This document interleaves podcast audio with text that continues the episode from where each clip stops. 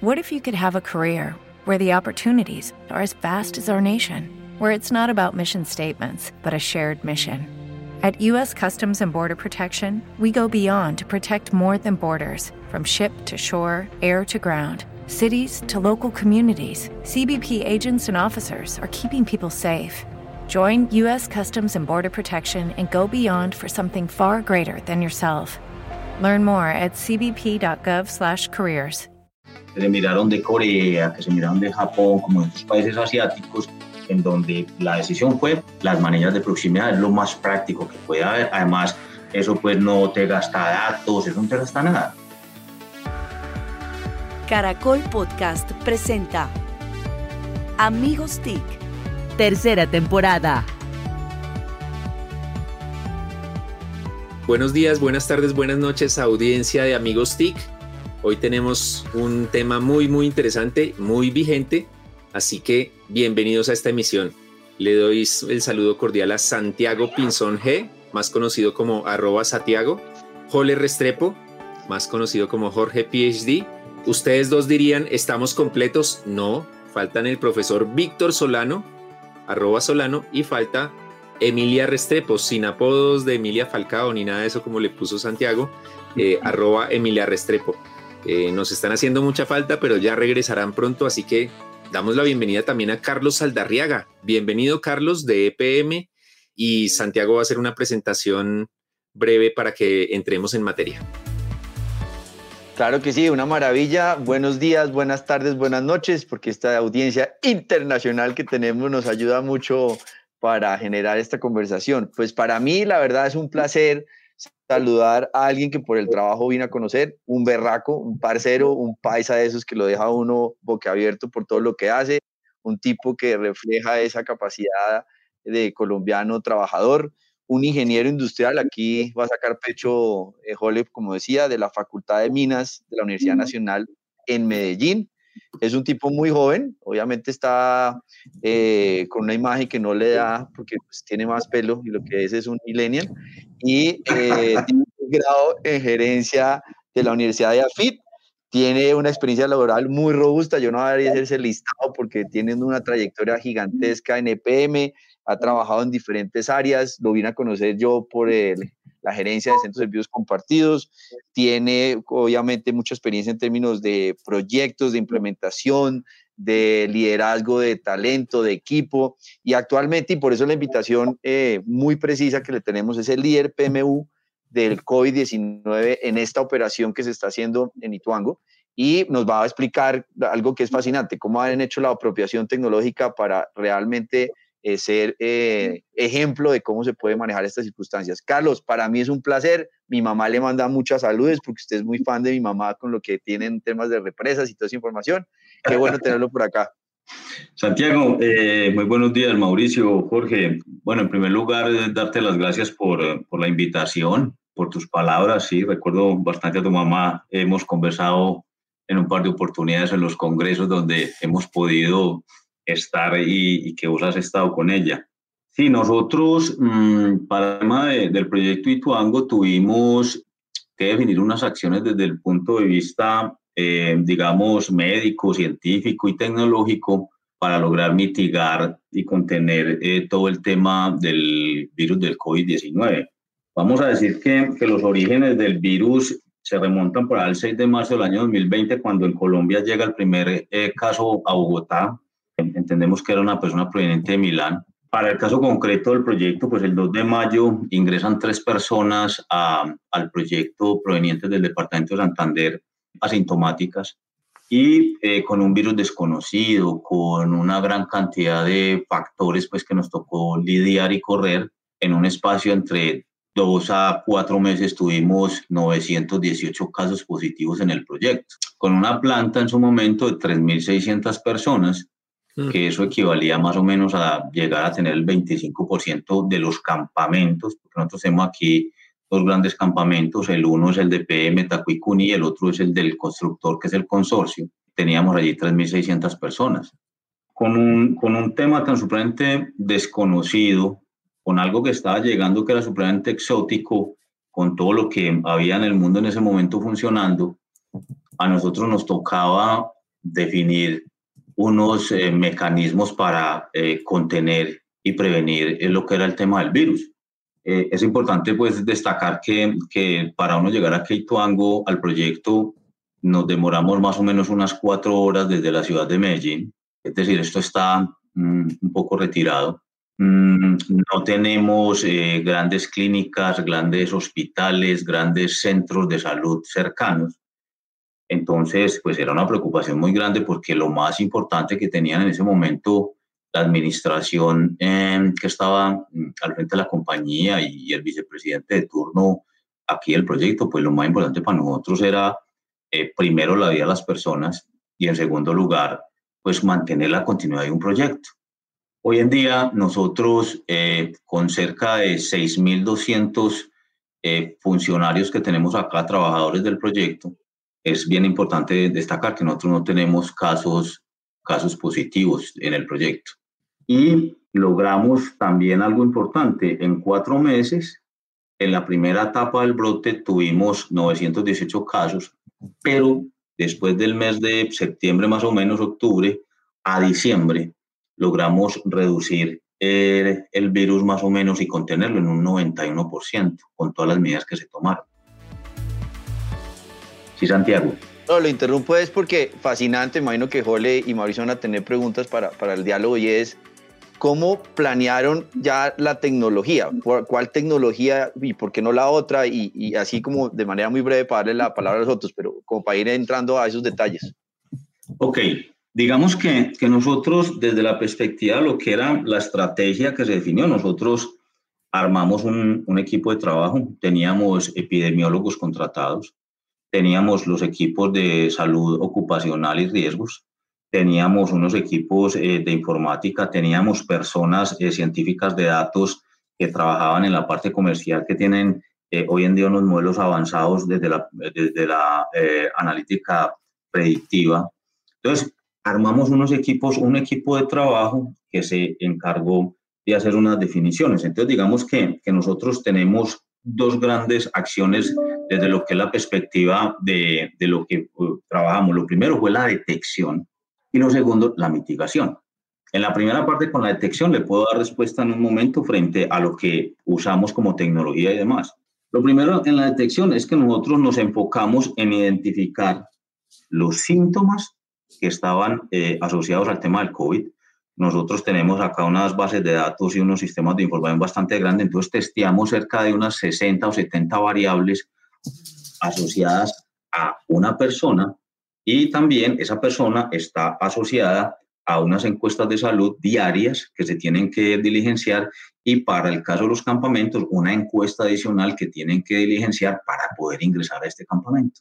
Ahí estamos testeando síntomas, tipos de sangre, eh, dirección de residencia, si tuvo eh, contacto o no con alguna persona eh, que tuviese COVID, si tenía familiares mayores de edad, si tenía su pareja o alguien en su casa que trabajara en el tema de la salud. Eso es lo primero. Lo segundo, definimos unos, unos conceptos de contacto estrecho desde, desde, el, desde el concepto médico y científico Luego eh, identificamos eh, el riesgo eh, de la zona donde vive una persona, ¿sí? Es decir, Santiago vive, no sé, en Chapinero o seguro en La Calera, no sé en dónde vivirá usted Santiago.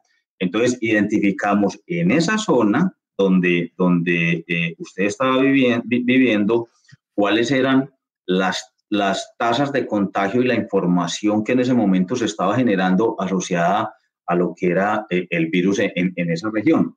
Y también tuvimos otra, otra característica dentro de esa detección que denominamos el aislamiento preventivo. ¿Cómo detectamos eso? Y aquí en el tema de la tecnología. Nosotros ubicamos al personal del proyecto y lo testeamos o monitoreamos desde cuatro perspectivas. La primera, la ubicación del GPS del celular. Todos los funcionarios del proyecto nos dieron esa información. Entonces ya desde el punto de vista de georreferenciación y demás, sabíamos las personas dentro de un barrio, una zona geográfica en Colombia que más o menos este proyecto tiene personas de, unas, de unos 120 o 150 municipios en Colombia, que aquí hay personas de todas partes y también de otros países.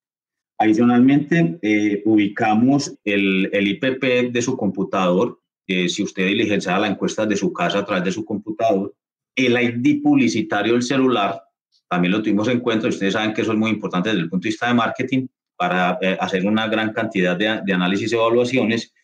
Y lo último, la dirección de residencia del empleado. O sea, ahí confluían cuatro variables de una gran información geográfica que teníamos de una, del lugar donde usted habitaba. Estábamos testeando cómo era que usted eh, se estaba moviendo eh, a través del lugar donde, donde estaba habitando, porque iba al mercado o iba a hacer alguna cosa. En ese momento el virus estaba en, un, en, una, en una etapa muy compleja y eh, teníamos también ya todo lo que era la dirección de desempleados. O sea, desde el punto de vista tecnológico, ahí estaba. A eso le metimos eh, unas herramientas, digamos, de, de tecnología TI, eh, en donde lo primero son bases de datos. Las bases de datos nosotros las administramos a través de, de ClickSense. También empezamos eh, a trabajar un poco con todas las herramientas de georreferenciación y luego pasamos a través de nuestro ERP, que es un JD Edwards, empezamos a, a coger toda la información que estábamos necesitando allí y luego empezamos a revisar todo lo que eran los modelos de tasa ah, de contagio definidas por los equipos epidemiólogos y médicos y definimos también eh, unos modelos de mínimos cuadrados, eh, que es una compañía que se llama Información, eh, la que nos ayudó a realizar todo este tipo de análisis estadístico. Completísimo. Carlos, con esos números de, de en Ituango de 3.000 personas, 900 contagiados, 120 lugares de origen entre, entre ciudades eh, o lugares colombianos y también del exterior, pues uno ve que eso es un micromundo en el que han sufrido los efectos del COVID-19, pero también han logrado mitigarlo y responder a ese gran reto. Obviamente es un micromundo en el que allí todos hacen, hacen su tarea, siguen las normas, eh, reportan con las tecnologías que usted nos mencionó, eh, pero de todo eso, ¿qué podría replicarse para tener, eh, para acelerar un poquito la, mitigación en el país? ¿O qué no se ha hecho que usted dice, esto podría replicarse en, municipios o incluso en ciudades grandes? Entendiendo que obviamente en las ciudades y en, el, y en, la, y en la civilización externa a, una organización, pues están los, los que no creen en las vacunas, los que no quieren ayudar con dando su ubicación geográfica, pero ¿qué podría replicarse? Mire, mm, eso es una pregunta, Mauro, bien, bien compleja porque mm, digamos que todas las regiones en este país y en el mundo tienen unas eh, respuestas, por decirlo de alguna manera, diferentes a lo que eh, ha sido el comportamiento y la trayectoria eh, del virus. Yo no soy médico, soy ingeniero, pero digamos pues que hemos aprendido bastante al lado los, de los epidemiólogos y demás.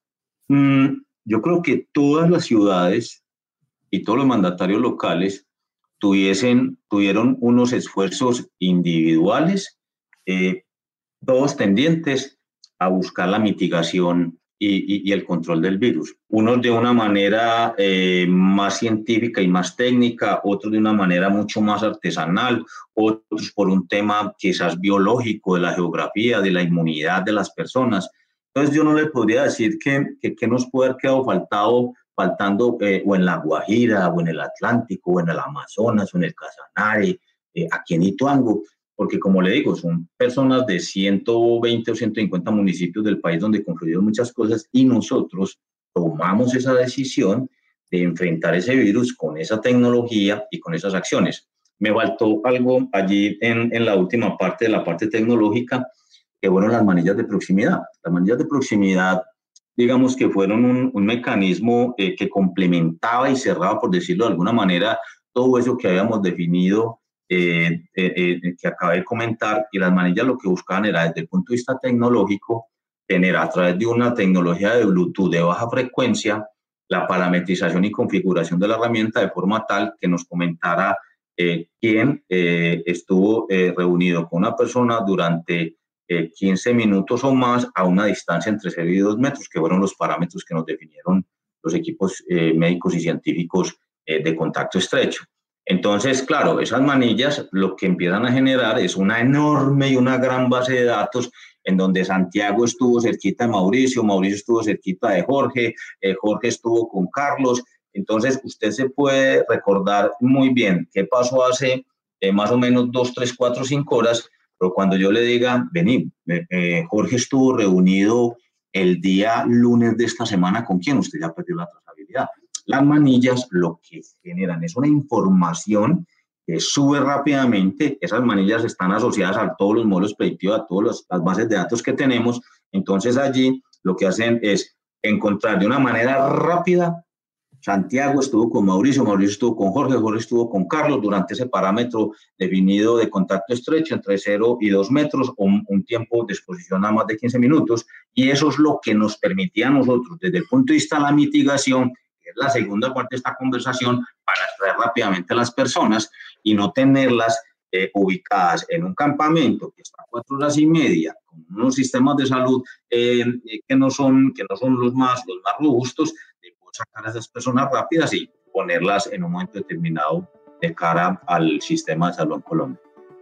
Carlos, bueno, como lo mencionaba ya Santiago, somos colegas, los dos somos ingenieros industriales de la Facultad de Minas y, y, quiero hacer un paréntesis rápido porque yo creo que es importante, eso es muy significativo para los que hemos estudiado en la Facultad de Minas y lo importante que ha sido la Facultad de Minas para, para el progreso eh, de Antioquia. Y bueno, claro ejemplo, ahora estás en, con todo este proceso tan interesante en Hidroituango, pero de la Facultad de Minas también fue el ferrocarril de Antioquia y muchas otras cosas eh, que nada, eh, había, que hacer la, publicidad y no sé cómo te sentís como, como egresado, esa es una pregunta y al estilo de, Mauricio, la, la, segunda está muy, muy hilada y es en todo este plan cómo participó la academia, estuvo la academia, grupos de investigación, o fue más una construcción de ustedes adentro de la de, de EPM, digamos como qué relación tuvo el ecosistema de innovación con, con esta solución.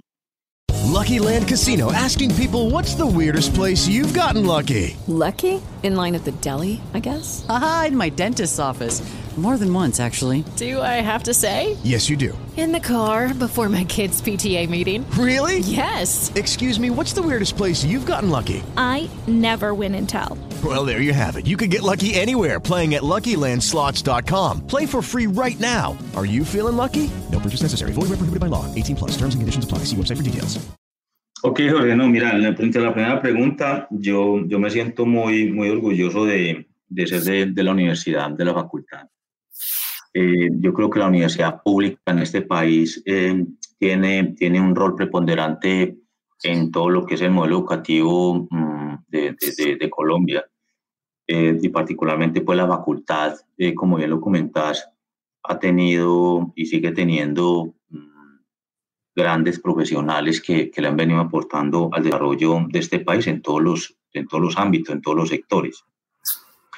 Respecto a la segunda pregunta, sí, nosotros tuvimos una asesoría de, de la Universidad de Antioquia, del CES también, en donde eh, ellos eh, nos definían y nos, y nos eh, ayudaban en la construcción de una gran cantidad de, de, de modelos y, y, de variables y entendimientos que, que teníamos que tener, porque esto es una empresa claramente de ingeniería.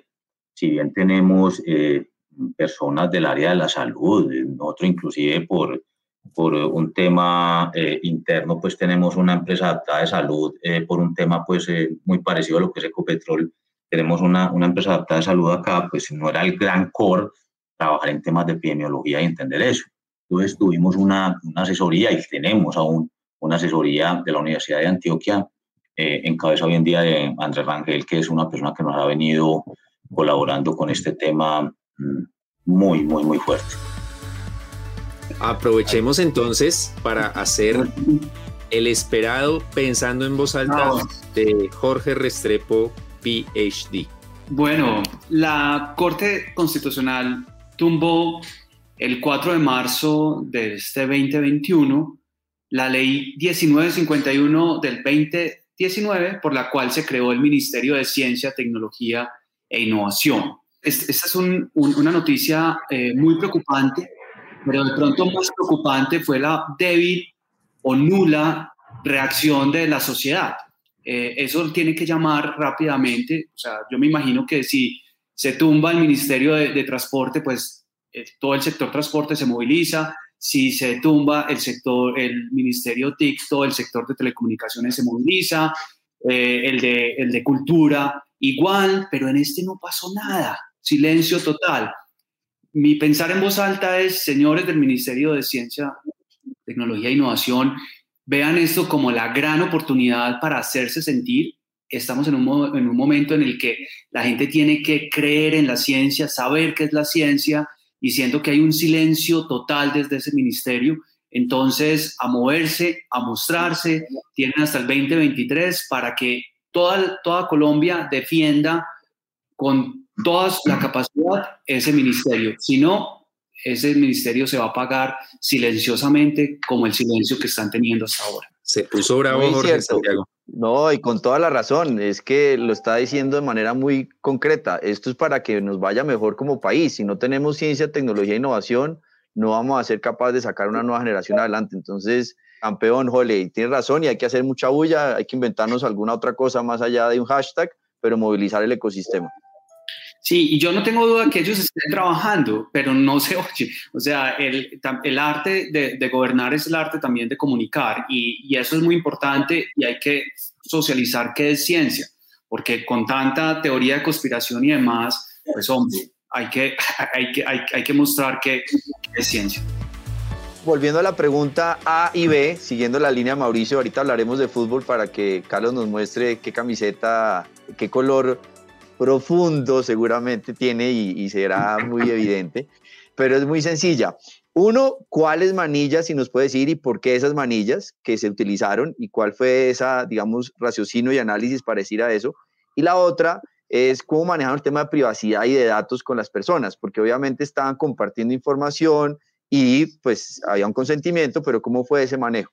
Bueno, miren, la primera pregunta, Santiago, mmm, yo entiendo que que las evaluaciones que se hicieron en su momento, porque cuando yo llegué, pues ya, ya la decisión eh, se había tomado, pero vos a, unos 400, 500, 600 metros bajo la tierra, en una casa de máquinas como la que tenemos nosotros hoy, eh, que estamos recuperando, en unos túneles de conducción en donde tenemos unas condiciones muy adversas eh, desde el punto de vista de lo que es la apertura, la construcción, en fin, pues a vos allá eh, un GPS no te va a funcionar, a vos allá adentro, eh, por mucha tecnología que puedas tener, va a tener limitaciones por la humedad, la ventilación, bueno, son muchas cosas.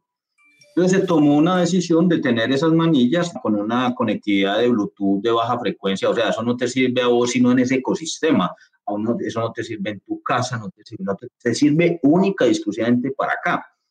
Era mucho más fácil tener un relojito colocado ¿sí? En la muñeca o en, el bolsillo o en alguna parte que tener un celular, eh, obviamente vos vaciando un concreto, lanzando un concreto en una montaña eh, o estar perforando, soldando, pues era muy difícil. Entonces eh, se tomó como esa decisión, esa opción.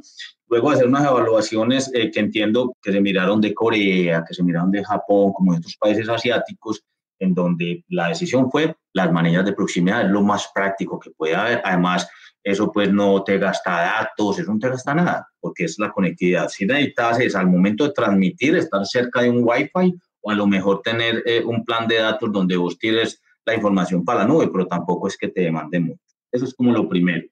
Y en lo segundo, fuimos muy claros con todos los funcionarios y todos los trabajadores en decirles, señores, necesitamos esta información. Hay una convicción tan grande de todas las personas que están acá en este proyecto de nuestra empresa, de nuestros directivos, de, yo creo que hasta el mismo presidente de la República, ministerios y demás, en que este proyecto salga adelante y que este proyecto termine y llegue al punto donde él, él tiene que llegar, porque nosotros con este proyecto generamos el 17% de la energía de este país. Entonces, esa convicción de todas las personas, ese interés eh, general eh, de todo el mundo por sacar el proyecto y por llevarlo al punto donde lo tenemos que llevar y retornar a lo que tenemos que retornar, la gran ingeniería, el gran proyecto, muchas cosas, allá es donde le apuntamos. De todas maneras, pues no podemos olvidar que estamos embalsando el segundo río más, más grande de este país, ¿no? Muy bien, pues yo quisiera hacer mi, mi ojo al dato ultra cortico, ultra rápido. El dato es 10 millones 10 millones de qué? 10 millones, y estoy cambiando el tema radicalmente, 10 millones de usuarios activos semanales de Clubhouse. ¿Qué significa eso? Clubhouse, eh, seguro que muchos de nuestros oyentes eh, lo han oído nombrar desde hace unas tres, cinco semanas. Es una plataforma de conversaciones de voz en vivo y rápidamente Twitter lanzó Twitter Spaces dentro de Twitter. También hay conversaciones, salas de audio, pero mi reflexión y el 10 millones, ¿a qué va? A que esto de que hay un monopolio y nadie más puede crear cosas en el mundo de las redes sociales y de las plataformas es puro cuento. El que tenga una buena idea, la ejecute bien y logre la masa crítica de usuarios, tiene un futuro tremendo. El 10 millones, para cerrar, es impreciso porque está creciendo tan rápido que seguro que el dato oficial hoy debe ser 11 o 15 o 18 millones. Ojo al dato, cortico. Chévere, chévere. Eso ha venido creciendo como, como me imagino que, que es la, pues, el voz a voz. La gente que empieza a decir que estuvo en el Clubhouse, entonces empieza a decir que tuvo una conversación, que mide lo valioso y ahí empieza a correr y a correr. Eso lo ha visto uno porque es impresionante la cantidad de notificaciones e invitaciones que le llega a uno que no estaban. En un momento a otro, dos, tres semanas, eso se disparó. Y si en, el caso, en el caso de Clubhouse, el voz a voz es, es algo eh, literal. Y si en las notificaciones del teléfono le llega a uno, Elon Musk está en un Clubhouse, eh, Mark Andresen, el fundador de Netscape, está en Clubhouse, Santiago Pinzón está en Clubhouse, la gente se quiere meter.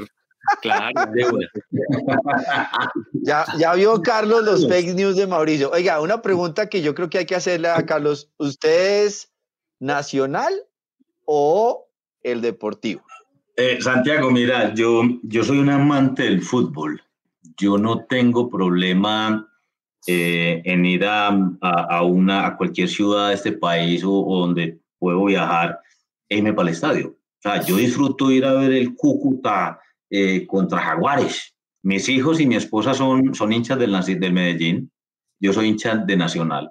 es el equipo de mis amores gracias a Dios he tenido la oportunidad de estar en, las, en los dos campeonatos de la Copa Libertadores, donde, donde ha quedado campeón, pero soy un amante del fútbol.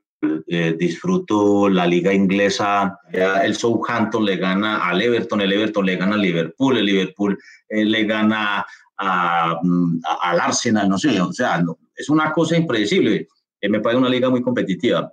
El fútbol argentino me encanta y el fútbol brasileño por la pureza de lo, de lo que hace. El fútbol inglés es, además de lo impredecible, porque uno, va a un partido 3-0 en el minuto 80 y termina 4-3. Es una cosa loca.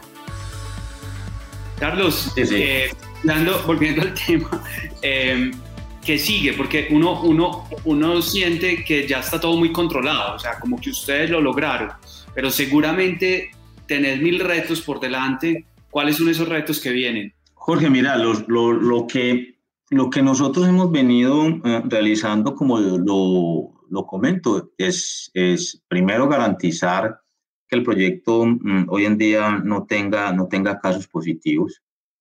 Eh, segundo, eh, digamos, darle una tranquilidad a todos los municipios cercanos a la influencia de este proyecto que, que tenemos unas medidas, unos modelos, unos protocolos muy rigurosos y muy exigentes que viene mm, con un virus que hoy en día está mm, para el departamento de Antioquia mm, en una disminución del 70%. Eh, hay un 30% de que todavía seguimos con virus. Diariamente en el departamento de Antioquia hay más o menos entre 15, 20, 22 fallecidos. Eh, eso es síntoma de que el virus todavía está. Nosotros eh, estamos preparando esta compañía y este proyecto para, para poder eh, con todo lo aprendido y todas las personas que han estado trabajando acá, estar mucho más preparados, estar mucho más, más alertas, estar mucho más prevenidos, por decirlo de alguna manera, frente a la aparición de un nuevo brote, quizás una nueva cepa, o a lo mejor un virus completamente nuevo, porque eso no lo podemos descartar en un momento determinado. Yo creo que esto nos da, nos da grandes enseñanzas allá, hacia allá estamos apuntando eh, todos los esfuerzos, seguimos eh, con todos los equipos de trabajo conversando, seguimos eh, estando muy alertas.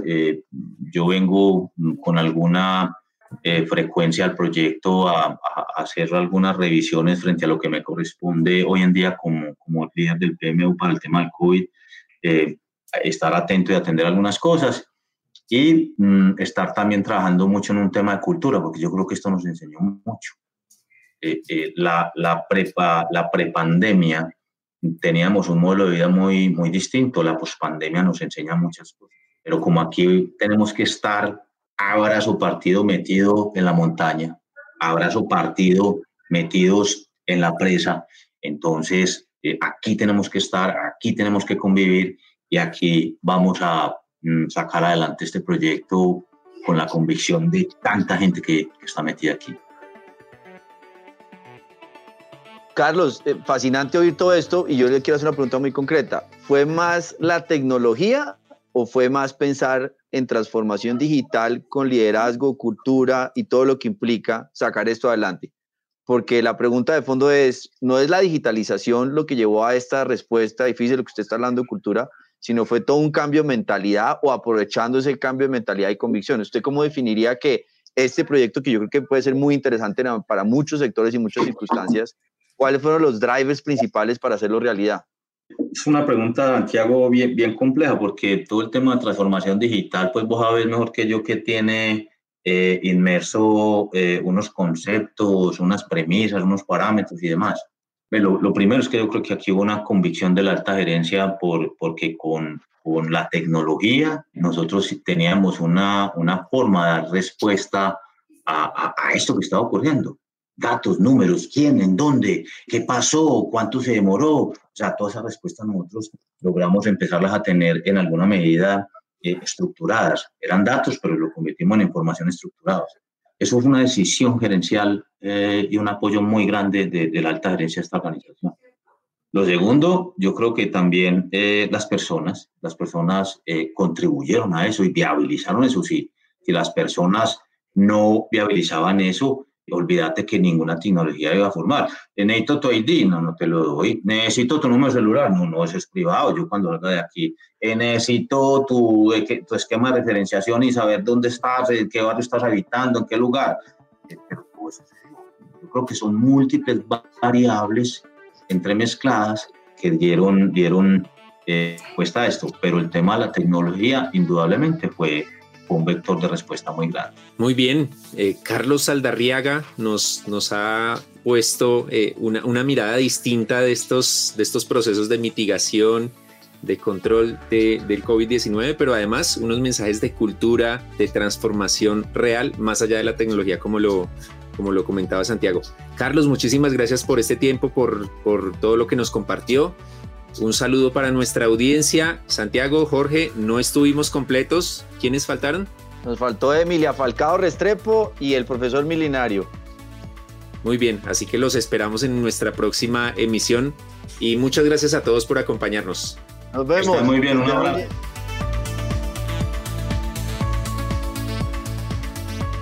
Encuéntranos en Instagram como arroba caracol podcast.